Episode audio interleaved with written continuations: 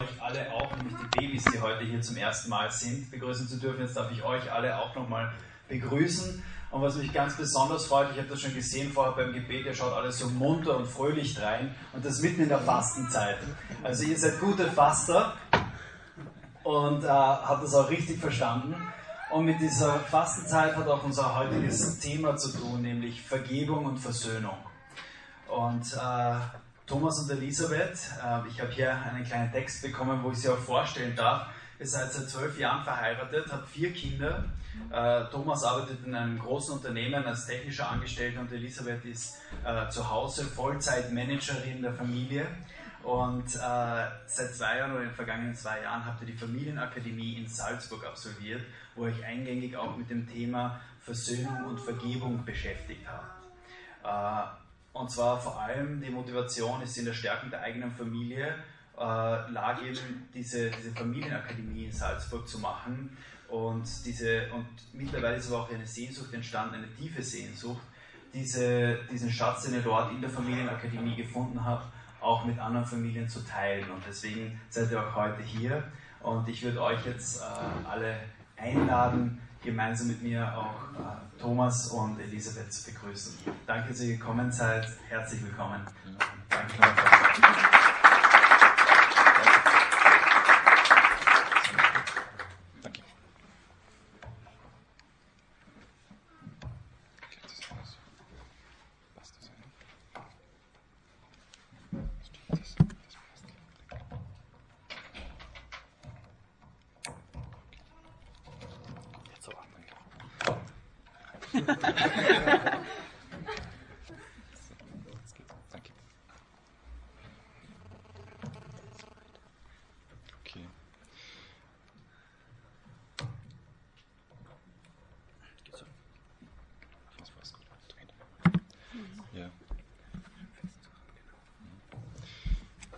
Wir bedanken uns für die nette Einführung und, und möchten uns auch sehr herzlich begrüßen.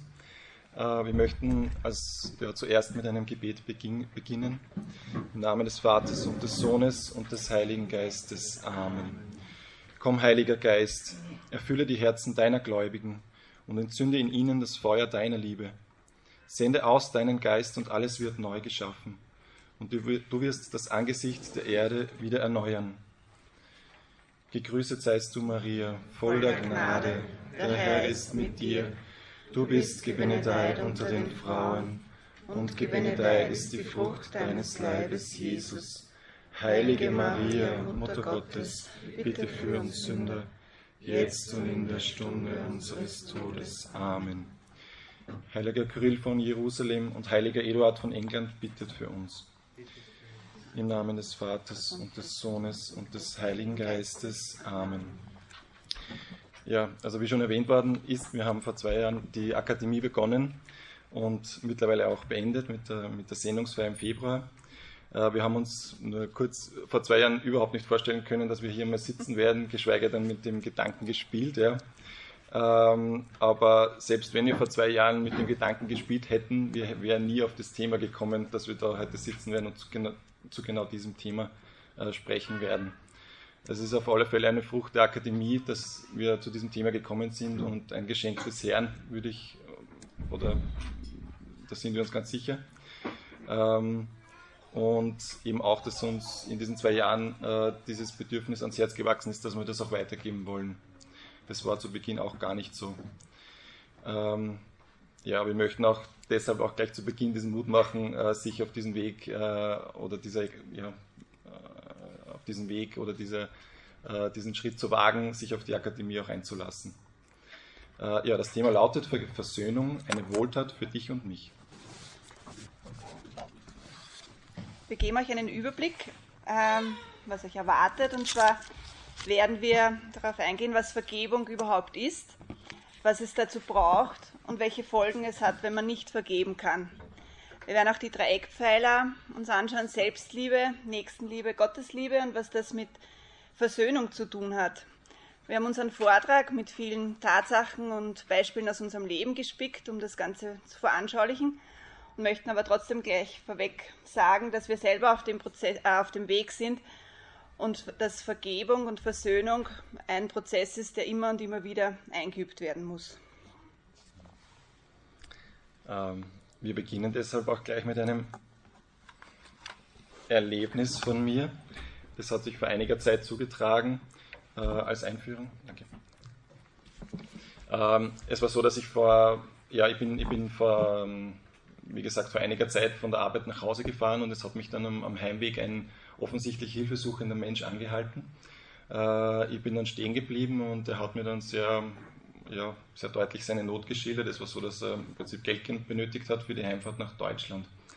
Das war ja noch ein wenig hin und her, habe ich ihm dann auch soweit das geglaubt und wir haben dann, äh, und ich habe mich dazu entschlossen, dass ich ihm helfe. Wir haben dann die, die Kontaktdaten ausgetauscht, die Kontodaten und so weiter. Das war für mich alles geritzt. Ich habe ihn auch erreicht. Also wir haben das alles, für mich war das soweit sicher. Und ähm, das Ende der Geschichte ist aber, dass ich dem Mann bis heute eben nicht mehr, äh, oder dass ich das Geld schlussendlich nicht mehr erhalten habe, äh, ich den Mann nicht mehr erreichen kann und äh, ich mir mittlerweile ja, einfach sicher bin, dass ich das Geld nicht mehr bekomme. Ähm, und jetzt stellt sich natürlich die Frage, wie man ähm, nach so einer Situation dann reagieren soll, wie man damit umgehen soll und was man oder was es in solchen Situationen dann eigentlich braucht. Wir alle wollen im tiefsten unseres Herzens in Frieden und Harmonie leben und durchleben doch immer wieder Situationen, in denen wir andere verletzen oder auch selbst verletzt werden. Sei es ähm, bewusst oder auch unbewusst. Die Bandbreite ist groß, sie reicht vom verletzenden Anschweigen bis zu verbalen Beleidigungen oder auch körperlichen Verletzungen. Ein jeder von uns ist betroffen und diese ganze Situation führt einfach zur Unversöhntheit. Die einzige dauerhafte Lösung, um es gleich auf den Punkt zu bringen, ist das Geschenk der Vergebung bzw. das Ziel der Versöhnung aller Beteiligten und das wird dann zu einer Wohltat für dich und mich. Wenn ich jetzt wieder auf das Einstiegsbeispiel zurückkomme, dann ist eigentlich meine erste Reaktion gar nicht so der Wunsch nach Vergebung. Das ist eigentlich nicht vorrangig und es kommt eigentlich Wut und Zorn in uns hoch. Ähm, und wir ja, streben eigentlich danach nach dem Motto, wie du mir, so, so ich dir zu, zu handeln oder wir wollen das eigentlich so. Ähm, und wir haben eigentlich auch den Gedanken dann, dass uns, dass uns das hilft, dass wir mit dem weiterkommen. Und ähm, ich habe dann, ja, es gibt auch in dieser Richtung sehr viele Ratgeber. Ich habe dann gestern nochmal extra im Internet recherchiert in dieser Richtung und man findet da die, die äh, ja, wirklich ärgsten Ratgeber dazu. Da, da heißt es dann äh, 13 gemeine Ideen für die Rache an deinem Ex oder 10 Tipps für süße Rache und so weiter. Also man, man wird da sehr schnell fündig. Aber das ist eigentlich eine, eine Haltung aus dem aber das ist eigentlich, oder dieses, diese Haltung, dieses Auge um Auge, Zahn um Zahn, ist eigentlich eine Haltung aus dem Alten Testament, die nicht zielführend ist. Verletzungen aus dem Alltag werden oft konserviert, um bei der nächstpassenden Gelegenheit dem anderen an den Kopf zu werfen. Wie zum Beispiel vor drei Monaten hast du mir das angetan, vor zwei Wochen war das und ich weiß noch, letzte Woche war das und gestern so und so. Das ist wie eine Führung durch ein Museum der Unversöhntheit. Es wird schnell klar, dass so eine Haltung nicht gut gehen kann und traurigerweise gehen viele Freundschaften, Beziehungen und auch Ehen daran zugrunde. Ja, was bedeutet Vergebung überhaupt? Was, was, was ist damit gemeint? Es ist grundsätzlich so, dass es darum geht, jemanden von einer Schuld zu befreien, dass ich jemanden etwas nicht mehr nachtrage und äh, dass ich jemanden auch für dieses oder jenes nicht mehr verurteile. In vielen Menschen kommt der Widerstand auf und sie fragen sich, warum soll ich vergeben? Es ist doch der andere, der mich verletzt hat. Um den anderen klein zu halten, zögere ich die Versöhnung hinaus. Ähm, wenn ich mich mit ihm versöhne, dann bin ich, äh, gestehe ich doch eine Schwäche ein und bin dem anderen wehrlos ausgeliefert. Vergebung ist aber kein Akt der Schwäche, sondern ein Akt großer Stärke. Was uns auch helfen kann, ist, wenn man, ähm, wenn der andere gar vielleicht böse Absicht gehabt hat, dass man sich einmal fragt, ob es vielleicht nur eine Verletzung unseres eigenen Stolzes ist, äh, was mir auch oft dann hilft, wenn, wenn einem das im Hinterkopf irgendwo äh, bewusst ist. Ähm, da gibt es auch ein, ein, gutes Beispiel, was sich vor einiger Zeit zwischen Elisabeth und mir äh, zugetragen hat. Wir waren eingeladen bei unserem, äh, also bei meinem Schwager, bei ihrem Bruder. Ähm, und äh, er hat eine kleine Wiederproduktionsfirma und ich habe mit dem Gedanken gespielt, dass ich ihn dabei irgendwo unterstütze, also weil es mich auch interessiert hat. Und ich habe das im Vorfeld der Elisabeth erzählt. Das war soweit dann einfach ein normales Gespräch und ähm, wie wir dann zu dem äh, ja, wie es dann zu dem Besuch gekommen ist, hat dann die Elisabeth äh, meinen Schwager da sehr offen diesen Vorschlag unterbreitet, dass ich ihm doch da auch helfen möchte. Und ich habe mich in dem Moment eigentlich komplett vor den Kopf gestoßen gefühlt und der Abend war dann für mich gelaufen. Ähm, ich habe dann vor mich hingeschwiegen, auch bei der Heimfahrt. Die Elisabeth hat das dann sehr schnell registriert und hat das gespürt. Und ähm, ich habe das dann nachdem ich meine Gefühle wieder irgendwo unter Kontrolle hatte, auch erzählen können, wie es mir da gegangen ist. Also ich habe mir eigentlich Gefühl, wie, ja, als ob meine Mutter für mich spricht. Und im Endeffekt war es einfach nur eine Verletzung meines Stolzes. Ja, das war überhaupt keine böse Absicht der Elisabeth, von der Elisabeth. Aber es war dann eben wichtig, dass wir darüber reden und dass jeder so seine Sicht darlegt, auch wenn es jetzt nicht wirklich in Ordnung war grundsätzlich, aber äh, man kommt dann auch sehr schnell auf darauf, dass es eigentlich bei einem selber liegt, das Problem. Und ja, wir haben uns dann nach diesem Gespräch auch wieder äh, sehr schnell versöhnt. Ja. Es geht beim Vergeben um uns selbst, auch wenn wir im ersten Blick nicht viel dafür tun können. Ähm, wenn wir uns entscheiden zu vergeben, dann passiert ganz viel in uns. Man mhm. kann negative Gefühle wie Bitterkeit, Hass, Wut, Zorn kann man loslassen man entspannt sich wieder, es entstehen Gefühle der Freude, man ist glücklicher und erleichtert. Es belastet einen eine Situation auch so lange, solange man sie nicht abschließen kann. Ein Zitat von einem unbekannten Verfasser verdeutlicht das. Vergebung bedeutet, dass man die Tür aufschließt, um jemanden zu befreien und man feststellt, dass man selbst der Gefangene war.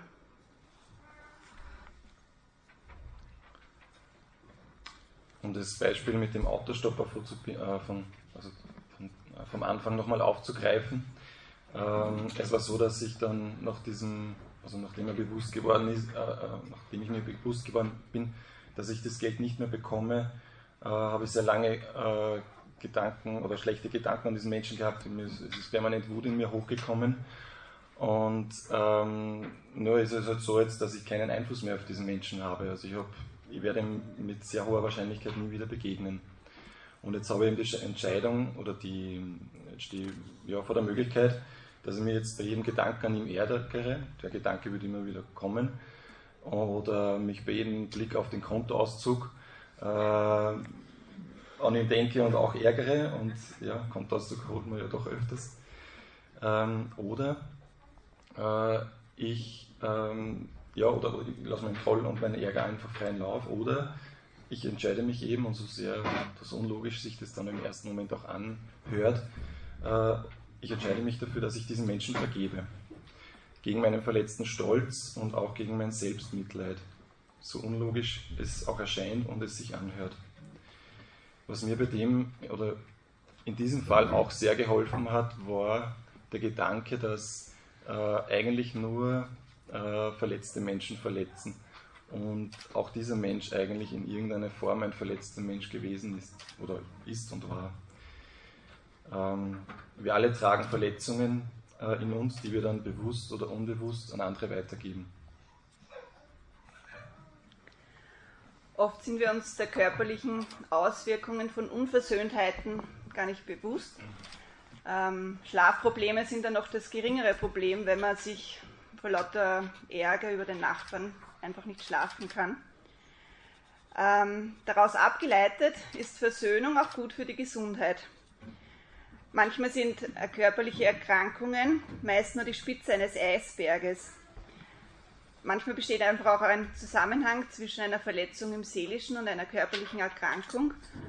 und möchte euch ein Beispiel erzählen von einer Hagiotherapie-Sitzung. Das ist, Hagiotherapie ist eine begründete Therapieform von Tomislav Ivancic.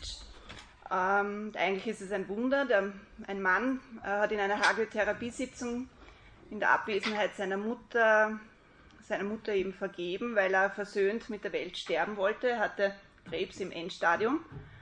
Und in dem Moment, wo er seiner Mutter vergeben hat, ist er, hat er gemerkt, dass er jetzt auch körperlich geheilt war. Es war, kam eben zu einer spontanen Heilung von, vom Krebs und er ist seither gesund. Ähm, dieses Beispiel soll jetzt nicht heißen, dass jeder Krebs eine seelische Ursache hat oder dass immer eine Unversöhntheit der Grund ist. Jeder kennt auch sicher den Nachsatz bei der Werbung äh, zu Risiken und Nebenwirkungen. Fragen Sie Ihren Arzt oder Apotheker. Wenn wir den Akt der Vergebung so gesehen aus medizinischer Sicht betrachten, dann ist Vergebung ein rezeptfreies Arzneimittel für körperliche, seelische und geistige Gesundheit, ohne Risiken und ohne Nebenwirkungen und ohne Arzt und ohne Apotheker. Vergebung bewirkt gesund werden und gesund bleiben. Ähm, Vergebung ist ein Akt der, der, Selbstliebe, der Nächstenliebe und der Gottesliebe. Diese drei Pfeiler. Die Nächstenliebe haben wir uns schon betrachtet, schauen wir nochmal kurz drauf, aber wenn wir die äh, Selbstliebe, äh, wenn wir uns der Selbstliebe äh, widmen oder, oder auf das schauen, ist es äh, wichtig zu sagen, dass wir uns überhaupt einmal äh, auch vergeben lernen müssen. Also wir müssen mit unseren, äh, wir müssen unsere Schwächen und Fehler annehmen können und lernen. Und wenn mir das gelingt, dann fällt es oder kann ich auch den anderen, meinen Nächsten leichter annehmen mit seinen Schwächen und Fehlern. Wenn das jetzt umgekehrt nicht der Fall ist, also wenn mir das nicht gelingt, dann äh, finde ich auch in meinem Nächsten schneller seine Fehler und, und äh, die mich dann auch stören. Ich habe das auch vor einigen Jahren selbst äh, so, so erlebt oder, oder gehabt, dass eben mit meinem Umfeld, also dass ich mit mir selber eigentlich sehr unzufrieden war. Ich habe meine Fehler sehr schnell oder war nicht, nicht habe mir äh, meine Fehler nicht eingestehen können, die einfach passiert sind, die ja jeder macht in der Arbeit. Und ähm, habe äh, auch im, im, also im, im Weiteren dann weitergesponnen, äh, auch, meinen, auch meine Mitmenschen sehr ähm, ja, kritisch betrachtet und habe sehr schnell auch in ihnen den Fehler gesehen. Das hat sich sehr ausgewirkt auf die, auf die Familie und, und einfach auf das ganze um Umfeld. Ähm, und vor allem, oder nachdem mir das auch bewusst geworden ist, oder wo ich auch meine Fehler sozusagen mir eingestehen habe können, äh, hat sich natürlich das auch äh, in der Familie und so weiter ähm, drastisch geändert. Ähm, ja, also wichtig ist die Selbstannahme äh, dass man sich so annimmt, wie man ist. Man ist dann auch nicht so leicht angreifbar. Also wenn man, wenn man sich so nimmt, wie man, man ist und es will dann irgendwie wer verletzen, bewusst, unbewusst, wie auch immer, dann ist das, ja, ist das wie ein Schutz vor Verletzungen auch. Also ich, ich, kann mich, ich kann mit dem dann viel besser umgehen. Und es ist auch wichtig, dass man richtig über sich denkt, äh, dass man gut über sich denkt und ähm, das hat aber eigentlich nur mit dieser Selbstliebe zu tun und nicht mit Hochmut. Das wäre jetzt eigentlich so dieses, wo vielleicht der eine oder andere sagt, naja, das ist ja dann eigentlich hochmütig. Aber das hat eigentlich nichts mit, dem, mit Hochmut zu tun, sondern weil Hochmut wäre das, wenn ich sage, äh, ich, bin, äh, ich bin besser als der andere oder ich bin, ich bin wertvoller als der andere. Äh, beim, bei der Selbstliebe ist es so, dass ich zu mir stehe und ich, und ich sage, ich bin wertvoll und Punkt. Ja. Ähm, ja, und es ist auch so, dass wir oft nur, ähm, oder man sagt dann, ja, ich liebe mich eh selber, ich kann gut mit mir umgehen, aber es ist oft so, dass wir nur ein Bild von uns lieben, dass wir gerne, so wie wir gerne sein möchten. Und genau diese Fehler, die wir dann eigentlich haben, die finden wir eben im anderen sehr schnell. Wenn wir uns die nächste Säule, die Nächstenliebe anschauen, dann bleibt noch immer die Frage, wie man einer anderen Person eigentlich konkret vergibt. Vergebung ist eine nüchterne Entscheidung und die nichts mit einem momentanen Herzenszustand zu tun hat. Der Vergebungsakt ist ein Prozess an, dieser, an diesem Beginn, diese bewusste Entscheidung steht, ja, ich will vergeben. Gegen alle inneren Widerstände diese Entscheidung zu treffen, ich vergebe dir. Wir sind alle durch unsere Erziehung, durch unsere Umwelt, durch unsere Umgebung stark beeinflusst. Man braucht sich aber da jetzt nicht äh, wie ein antriebsloses Boot im Meer zu fühlen, sondern wir haben alle ein gewisses Maß an Freiheit. Und in dieser Freiheit gilt es sich zu entscheiden, ich will vergeben. Ich kann gegen mein Bauchgefühl mit meiner Vernunft eine bewusste Entscheidung dafür treffen. Ähm, was auch ganz wichtig ist, und das passiert dann auch sehr schnell, dass man, dass es die Wahrheit braucht in diesem Prozess oder in diesem Akt, dass man nichts herunterspielt und sagt, naja, das, das war eh nicht so schlimm, das passt schon, ähm, sondern dass ich eigentlich auch dazu stehen kann und sage, ja, das, was du gemacht hast, das hat mich verletzt. Auch ist Vergebung frei und es lässt sich nicht erzwingen. Also ich kann niemanden dazu zwingen, dass er mir vergibt. Das geht einfach nicht. Und wahre Vergebung ähm, kann nur passieren, wenn ich es ohne Bedingungen schaffe. Also nicht, wenn ich mit dem Satz anfange, ja, ich vergebe dir schon, aber und so weiter, aber wenn, sondern äh, nur wenn ich es äh, so schaffe und mache, dass ich sage, ja, ich vergebe dir ohne wenn und aber. Das ist eben auch ganz wichtig. Da gibt es auch, was so ein bisschen in diese Richtung geht, einen, einen, einen kleinen Witz, der sich aus der Feder einer Frau stammt, der da lautet, ähm, warum der Sonntag ein schlechter Tag ist für Versöhnung. Und die Antwort ist eben ja, weil der, der Juwelier eben geschlossen hat.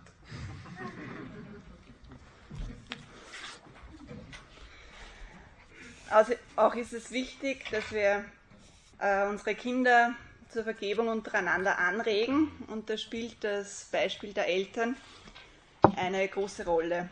Äh, ein für mich sehr prägendes Beispiel habe ich als Kind erlebt und diese Geschichte berührt mich noch nach 35 Jahren. Ähm, meine Eltern hatten im Urlaub für meinen kleinen Bruder und für mich aus heiterem Himmel einen Streit und haben mindestens drei Tage nichts miteinander gesprochen. Vielleicht waren es auch nur zwei Tage, aber für uns war das eine Ewigkeit. Und wir haben uns dann eine Kirche angesehen und ich sehe das heute noch vor mir, wie dann meine Mutter auf meinen Vater zugegangen ist und gesagt hat, wenn wir schon hier sind in einer Kirche, dann lass uns einfach wieder versöhnt sein. Und die Erleichterung von meinem, von meinem Bruder und von mir war einfach riesengroß, dass sie wieder versöhnt waren, dass sie wieder Frieden geschlossen haben, dass keine Scheidung ins Haus steht und was man sich da als Kind einfach alles so zusammenreimt. Ähm, diese, dieses ähm, Erlebnis hat mich sehr geprägt und mir ist es einfach total wichtig geworden, äh, mit meinen Mitmenschen versöhnt zu leben. Ja, wie wir an dem Beispiel jetzt auch gesehen haben, ist es sehr wichtig, dass wir unseren Kindern gegenüber das, das, dieses Thema auch entsprechend vorleben. Ähm, also man soll eigentlich ja, versuchen, es gelingt dann eh nicht immer, dass man einen Streit nicht, nicht vor den Kindern austrägt, äh, weil Kinder da schon sehr feinfühlig sind und, und sehr feine Antennen haben in diese Richtung, wenn da irgendwas nicht stimmt. Äh, das gelingt natürlich nicht immer. Was aber dann noch eigentlich viel wichtiger ist, ist, dass sie, wenn man sich versöhnt, dass man zumindest das ihnen auf alle Fälle mitteilt oder sich eben auch vor den Kindern äh, konkret versöhnt oder diesen Versöhnungsakt ähm, ja, ähm, durchführt. Ähm, ein sehr starkes Beispiel hier auch äh, ist ein, ein, ein Kind, was äh, plötzlich zu Bettnässen begann. Es war so, dass die Familie im Urlaub war und die Eltern im an einem Abend äh, zum Streiten begonnen haben oder stark gestritten haben. Sie haben gedacht, die Kinder schlafen eigentlich schon. Und es war aber dann nicht so, das Kind hat nicht geschlafen und hat das voll mitbekommen. Und die Eltern haben sich dann eigentlich am nächsten Tag wieder versöhnt, es hat wieder alles gepasst, aber das Kind hat dann eben genau diesen Versöhnungsakt nicht mitbekommen und hat diesen Streit noch voll drinnen gehabt. Und es hat dann eben, und das war eigentlich dann der Auslöser für dieses, für dieses Bettnässen, wo die Eltern eigentlich keine Zuordnung hatten zu Beginn und erst dann über Rückmeldung aus dem Kindergarten draufgekommen sind. Und wie man dann diese Verbindung hatte, haben die Eltern mit dem Kind gesprochen und ihnen eben auch vermittelt, dass auch wenn sie mal streiten, dass es nicht zur Scheidung kommen wird. Und seit diesem Gespräch war dann das Kind auch wieder, war das auch mit dem Bettnässen wieder erledigt. Ähm, also es soll jetzt auch wieder nur ein Beispiel sein und jetzt auch nicht heißen, dass er jedes bettnässende Kind irgendeine Unversöhntheit der Eltern im Hinterkopf hat, ja. aber mh, mm, nur als, als Beispiel, ja, in was für Richtung das auch gehen kann. Es gibt auch Vorstellungen zur Versöhnung und Vergebung, die das Thema ins falsche Licht rücken. Wenn ich zum Beispiel, wenn unsere Kinder streiten und ich dazwischen fahre und sage, so, jetzt entschuldigst du dich aber, dann reduziert man das Vergeben und Versöhnen einfach auf ein formelles Händeschütteln. Es ist einfach zeitintensiver, aber bringt viel mehr, wenn man auf jedes Kind einzeln eingeht und mit dem Kind so spricht, dass jedes Kind dann selber die Versöhnung wieder haben möchte. Ähm, auch gibt es auf Bezug auf Verletzungen nicht die Möglichkeit, diese einfach zu verdrängen. Manche denken sich, na, das vergesse ich schon und schwamm drüber. Aber wenn einfach Verletzungen, Wunden entstanden sind, dann ist es so, wie wenn man eine schmutzige Wunde zudeckt und nicht reinigt. Und was dann mit dieser Wunde passiert, kann, man, kann sich ja jeder vorstellen. Manche Menschen bagatellisieren auch bei diesem Thema und täuschen ihre Gefühle vor. Man gesteht sich dann diese Verletzung eben nicht ein und sagt dann, es ist eh nicht so schlimm, das vergesse ich schon. Aber es ist eben nicht so, dass man das vergessen kann. Es bleibt eben wie diese, wie diese beschriebene Wunde von Elisabeth. Ähm, wenn ich äh, jemanden um Verzeihung bitte und oder wenn mich jemand um Verzeihung bittet, so herum, und ich schwäche das dann ab, dann äh, lasse ich demjenigen auch irgendwo mit seiner Schuld sitzen. Also man soll eigentlich schon zugeben, dass es einen verletzt hat und das auch ähm, ehrlich, kann das auch ehrlich antworten. Äh, man verhindert dann in irgendeiner Art auch diese Versöhnung. Äh, wenn man es vielleicht auch versucht und es einem nicht gelingt, man denkt immer wieder an irgendeine Verletzung zurück, dann äh, ist es meistens so, dass man immer öfters vielleicht daran zurückdenkt, weil auch die schlechten Gefühle dann dazu immer zunehmen und das wird immer irgendwie mehr. Äh, und ähm, ja, man reagiert dann eigentlich immer empfindlicher auf diese Verletzung. Und die Gedanken werden dann eben in irgendeiner Weise immer in irgendeiner Weise weitergesponnen und es führt schlussendlich eigentlich zu einer Eskalation. Und ja, dieses wieder mir, wie ich schon zu Beginn sagte, äh, kommt, kommt auf alle Fälle immer wieder vor und es kommt zu einer Spirale des Hasses. Als Beweis dazu braucht man leider nur die Nachrichten zu verfolgen. Man wird auch immer verbitterter. Das erkennt man gut an Personen, die andere Personen ständig kritisieren und ständig an anderen etwas auszusetzen haben. Die Gedanken kreisen um ein Ereignis in der Vergangenheit und die Folge ist einfach, dass man sich selbst blockiert und keine Zukunft mehr zulässt. Das Leben wird dadurch stark vergiftet. Ein Zitat, wieder von einem unbekannten Verfasser, beschreibt die Situation ganz gut. Verbitterung ist wie ein Glas voller Gift, das man trinkt. Man setzt sich hin und wartet darauf, dass der Feind stirbt.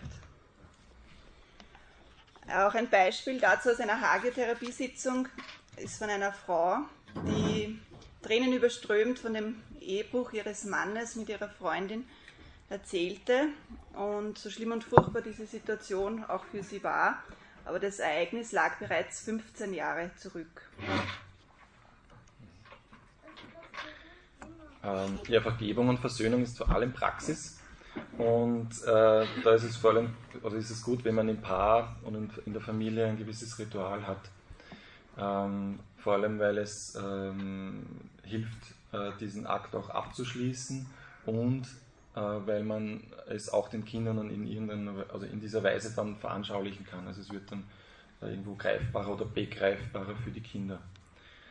Uh, unser persönliches Ritual ist es, dass wir uns uh, nach der Versöhnung uh, ein, ein, Kreuzzeichen mit Weihwasser auf die Stirn zeichnen, gegenseitig und äh, es auch bewusst aussprechen, ich vergebe dir.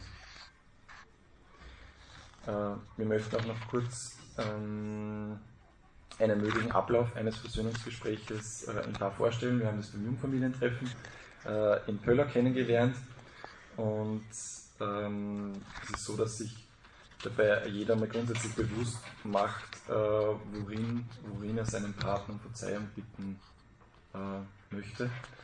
Und ähm, wenn es soweit für jeden ähm, klar ist, äh, dann beginnt ein Partner und äh, sagt dann konkret, du, ich habe dir wehgetan, bitte verzeih mir in dieser oder jener äh, Sache.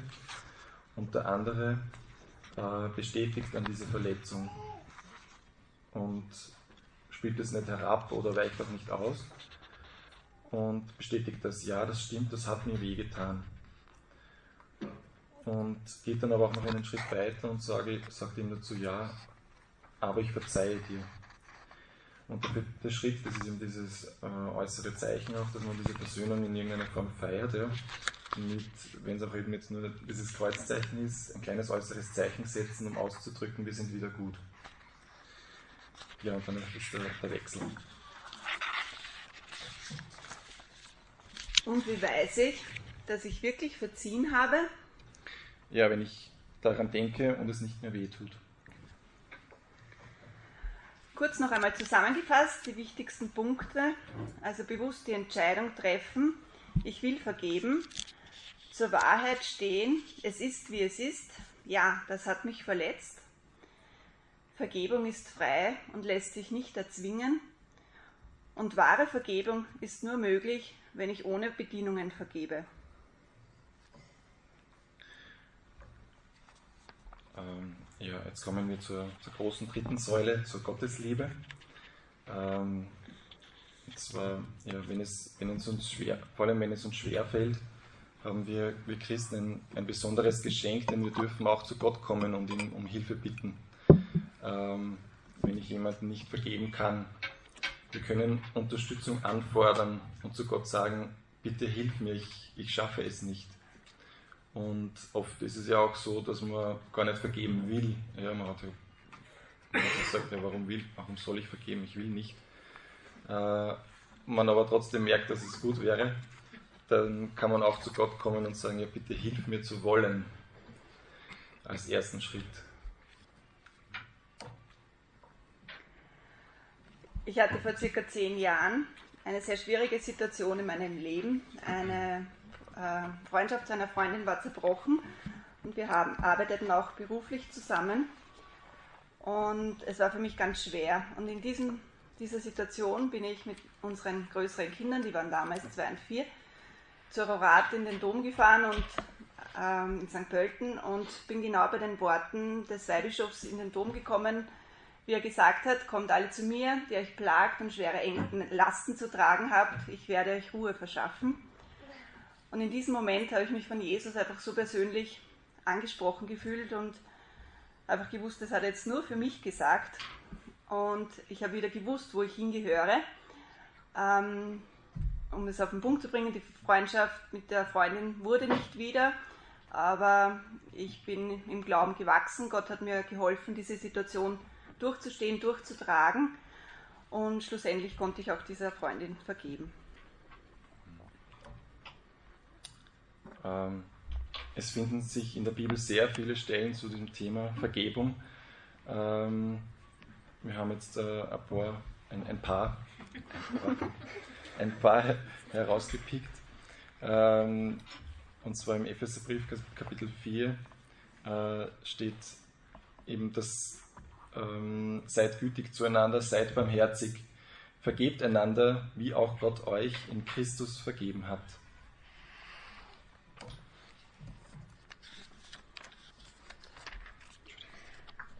Paulus schreibt an die Kolosser, ertragt einander und vergebt einander, wenn einer dem anderen etwas vorzuwerfen hat. Wie der Herr euch vergeben hat, so vergebt auch ihr.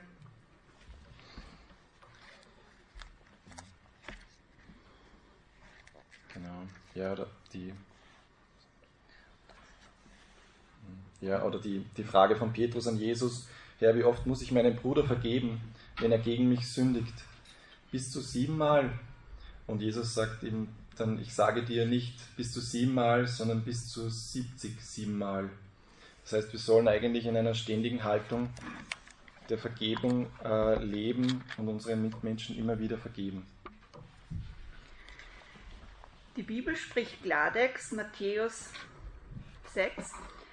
Denn wenn ihr den Menschen ihre Verfehlungen vergebt, dann wird euer himmlischer Vater auch euch vergeben. Wenn ihr aber den Menschen nicht vergebt, dann wird euch euer Vater eure Verfehlungen auch nicht vergeben.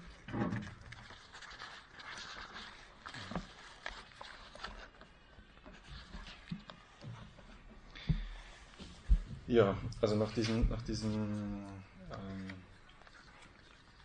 nach diesen Aussagen aus der Bibel oder Auszügen aus der Bibel ist eigentlich sehr klar, dass Vergebung der Wille Gottes ist. Und die Frage ist aber jetzt irgendwo, die sich stellen kann, äh, ist, warum will er das eigentlich? Warum ist Gott das, warum ist Gott das so wichtig, dass wir, dass wir vergeben?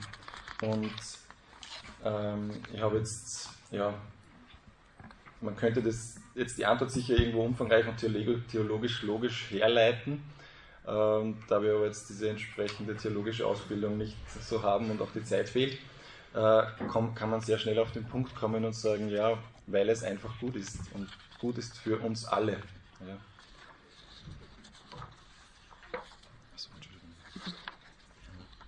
Wir sollen denen, die uns beleidigen, denen, die uns verletzen, gerne verzeihen. Und das ist wirklich eine sehr große Aufgabe. Äh, jetzt ist es so, dass Vergebung mit meinen Mitmenschen, die schuldig an uns geworden sind, wie es auch im Vater unser heißt, äh, nicht, nicht einfach ist, aber grundsätzlich trotzdem immer möglich. Also das liegt an uns. Die Versöhnung zwischen zwei Menschen, das ist nicht, nicht immer möglich, das wird nicht immer gelingen weil äh, ja, da eben die zwei dazugehören und vielleicht einer, der, an, also der andere dann mh, hm, vielleicht nicht zur, zur Versöhnung bereit ist oder weil der andere vielleicht auch schon verstorben ist.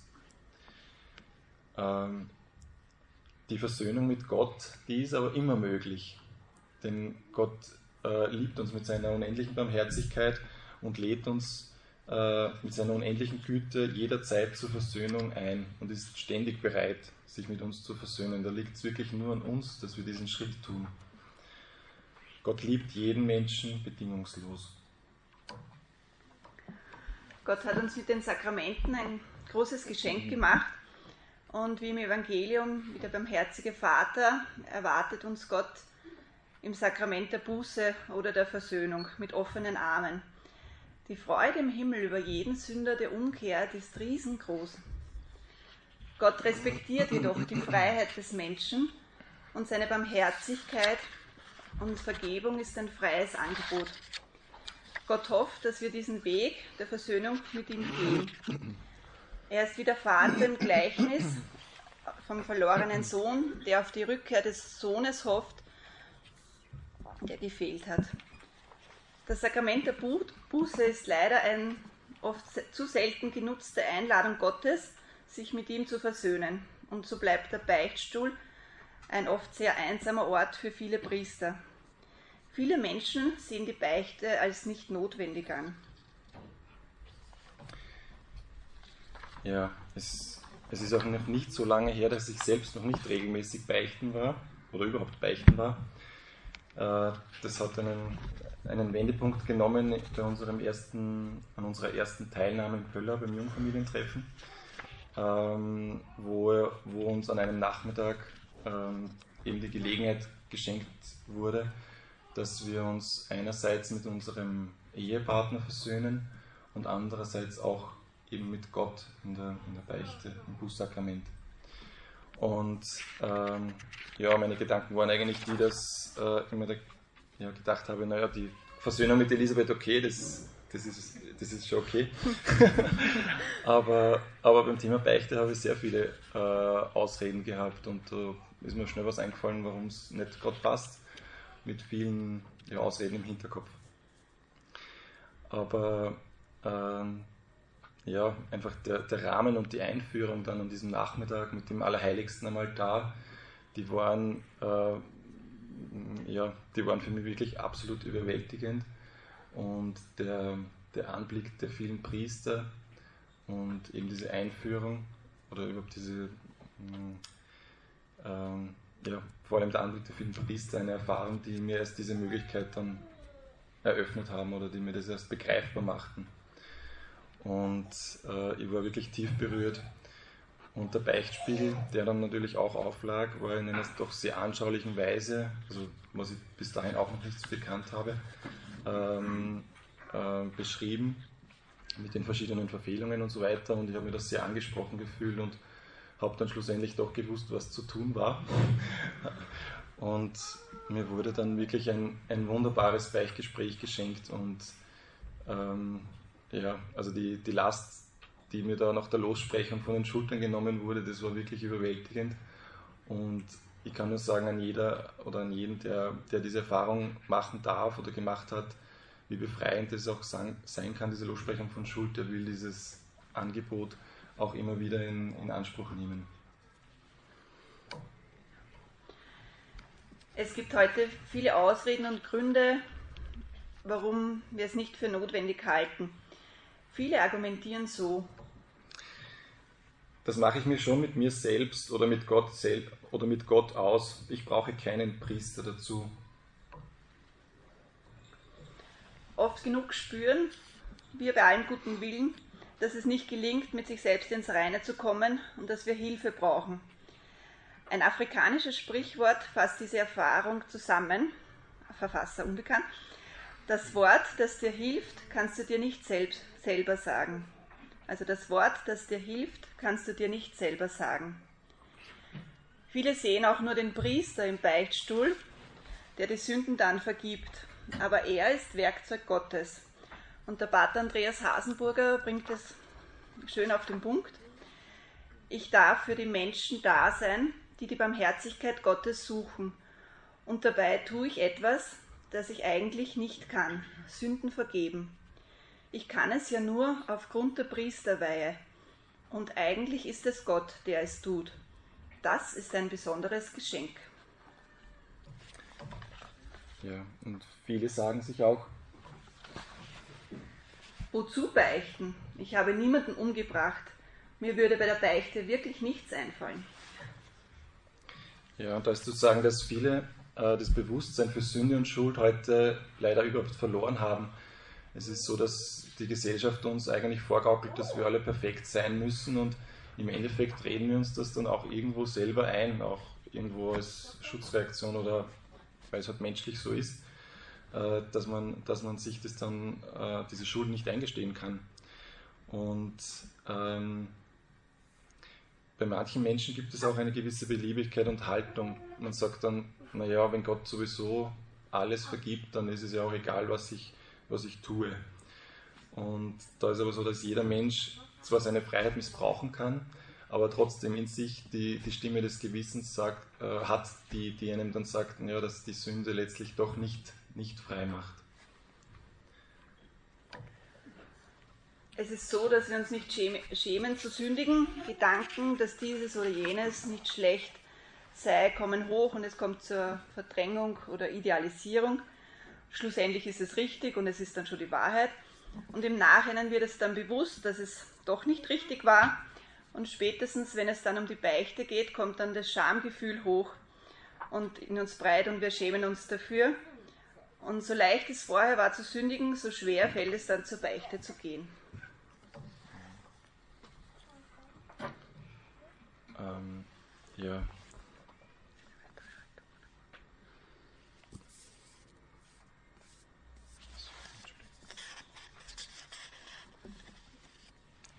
Also eine weitere Haltung ist auch. Ich habe so viele Sünden, Gott wird mir das nie vergeben. Ähm, ja, fallen wir aber nicht in Versuchen zu denken, dass einem nicht vergeben wird. Ähm, es gibt ein, ein, äh, ein schönes Wort, äh, weswegen, ob einer kleinen oder großen Sache, das Herz uns auch verurteilt. Gott ist größer als unser Herz. Also aus dem 1. Johannes 3,20. Ähm, ein schöner bildlicher Vergleich zu dieser Stelle ist, äh, dass man sich alle seine Sünden und Verfehlungen in einem Wassertropfen äh, vorstellt. Und Gottes Barmherzigkeit ist in diesem Vergleich wie ein riesiges Glutnest. Und wenn man diesen Gedanken hat und sich das dann vorstellt, dass es eigentlich, egal wie sehr oder wie groß wir meinen, dass unsere Verfehlungen sind, ist trotzdem nur im Vergleich zu Gottes großer Barmherzigkeit und diesem Glutnest ein kleiner Tropfen ist und bleibt, äh, dann, äh, dann, ja, dann, dann hilft einem das sehr weiter. Und in der Beichte darf eben genau dieser genannte Wassertropfen fallen und vollständig verdampfen. Also genau das passiert in der Beichte. Ähm, die Einladung Gottes, wie schon gesagt, zur Versöhnung ist immer aufrecht. Aufrecht. Es liegt eben nur an uns, dieser Einladung zu folgen. Eine gute Hinführung zur Beichte ist auch ein Auszug aus dem apostolischen Schreiben von Johannes Paul II. zur Versöhnung. Allerdings darf die Aussöhnung nicht weniger tief reichen als die Entzweiung. Die Sehnsucht nach Versöhnung und die Versöhnung selbst werden nur in dem Maße voll wirksam sein, wie sie heilend bis zu jener ursprünglichen Verwundung vordringen, welche die Wurzel aller anderen ist, und das ist die Sünde. Verletzungen, die uns zugefügt werden, gehen oft viel tiefer, als wir das erwarten. Egal wie sehr man mit dem anderen versöhnt ist oder man dem anderen auch vergeben kann, es bleibt die Sünde in uns zurück und die Sünde reicht tiefer und kann nur durch das Bußsakrament beseitigt werden. Ja, auch ein, ein, ein anschaulicher, bildlicher Vergleich zu, diesem, zu, diesem, zu, diesem, zu dieser Aussage ist, dass man sich äh, selbst als Brunnen da, äh, vorstellt. Also ich, selbst bin der Brunnen und äh, meine Seele stellt die Tiefe des Brunnens dar, die eben nur Gott kennt. Wir kennen alle nicht die Tiefe dieses Brunnens. Und ähm, wenn wir jetzt einander aus menschlicher Sicht einander vergeben, dann reinigen wir sozusagen mit unseren menschlichen Möglichkeiten diesen Brunnen von oben, mit einem Besen oder was auch immer, also bildlich gesprochen. Aber äh, man, kennt, man, man kommt eben nur bis zu einer gewissen Tiefe. Äh, der Rest des Brunnens, der, den können wir nicht reinigen und es bleibt eben zurück. Und äh, genau diese vollständige Tiefe unserer Seele, unseres Brunnens kennt nur Gott und nur er kann diesen Brunnen bis auf den Grund reinigen. Und das passiert eben genau in der Beichte. Deshalb, also mit diesem, mit diesem Hintergrund, soll man sich auch äh, vor der Beichte immer fragen, gibt es eine Situation oder einen Menschen in meinem Leben, äh, mit dem ich nicht vollkommen versöhnt bin? Wenn wir es als Familie schaffen, dass von Zeit zu Zeit, dass alle zur Beichte gehen, dann wird uns ein unbeschreiblicher Frieden geschenkt. Man merkt, dass uns Gott etwas abgenommen hat, was wir mit tagelangen Frieden und Verhandlungsgesprächen nicht selbst erreicht hätten können. Ähm, ich selbst merke durch regelmäßige Beichte, dass man einfach selber viel sensibler wird und seine eigenen Verfehlungen einem viel früher auffallen was ich früher nie für möglich gehalten hätte. Und noch etwas Wunderbares geschieht in der Beichte oder mit der Beichte. Wir haben da, eine schöne Textstelle aus, äh, vom Alan Ames gefunden in seinem Buch. Äh, also ich zitiere jetzt einfach. Wenn man wirklich Vergebung erfahren hat, wächst in uns ein Hunger nach Jesus. Er besteht in einer brennenden Leidenschaft für Jesus in der Eucharistie. Denn jetzt, da deine Seele gereinigt und vollkommen offen für Christus ist, sich nach ihm sehnt und nach ihm hungert, kann ihr Hunger nur durch die Eucharistie gestillt werden, mit nichts anderem.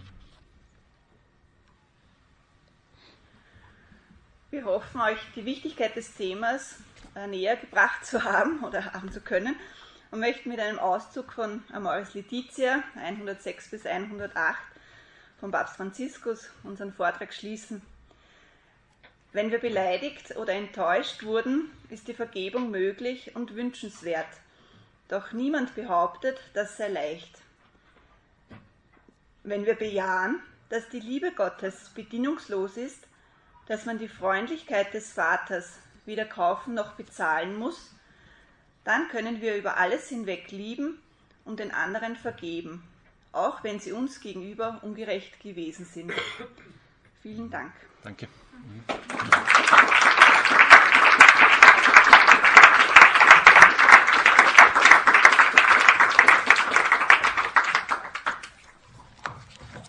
Danke sehr.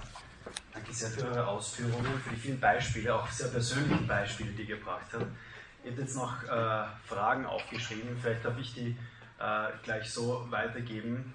Äh, gab es in meiner Familie eine Kultur des Verzeihens? Wie habe ich das erlebt? Und zwar für das jetzt anschließende Paargespräch. Ähm, vielleicht kann das auch jemand hier aufschreiben. Danke. Also gab es in meiner Familie eine Kultur des Verzeihens und wie habe ich das erlebt?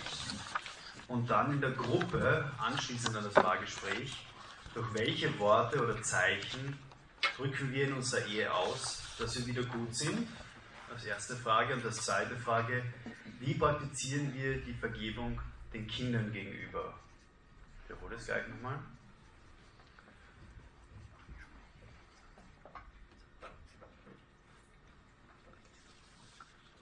Ich habe jetzt nochmal nachfragen müssen. Das Paargespräch sollte so circa 15 Minuten sein. Das gehen wir jetzt gleich.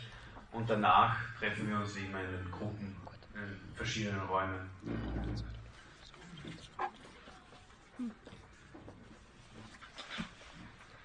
So, und während hier noch